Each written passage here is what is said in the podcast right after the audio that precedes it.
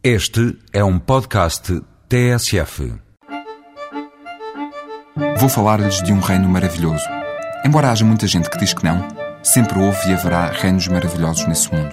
O que é preciso para os ver é que os olhos não percam a virgindade original diante da realidade e o coração depois não hesite.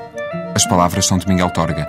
O reino é o Douro, esse Douro que se enche em setembro e outubro, os meses de vindimas por excelência.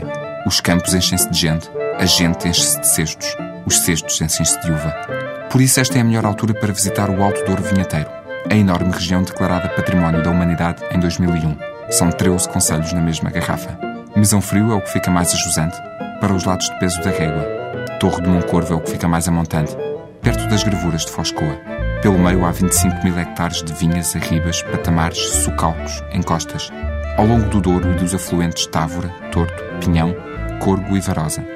O Alto Douro Vinheteiro representa 10% da região demarcada do Douro, a mais antiga região demarcada do mundo.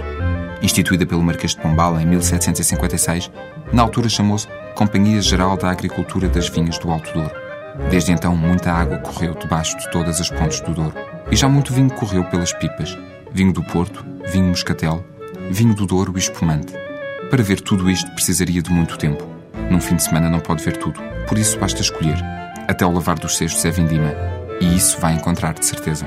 Se apontar a São João da Pesqueira, por exemplo, pode assistir à Vindouro. Entre hoje e domingo volta-se ao tempo do Marquês para recriar o Fausto de outros tempos. Tudo em torno do vinho, com provas, visitas a quintas ou conversas com enólogos. A 50 km da Pesqueira, também durante este fim de semana, Lamego recebe uma das maiores festas religiosas do país. Recebe a festa e recebe os milhares de romeiros que vêm pedir graças à Senhora dos Remédios. Hoje à tarde há a Batalha das Flores. Amanhã há a procissão pelas ruas da cidade. Nas duas noites há fogo de artifício. Diz quem já viu que é um dos mais espetaculares fogos de artifício do país. Eu já vi e confirmo.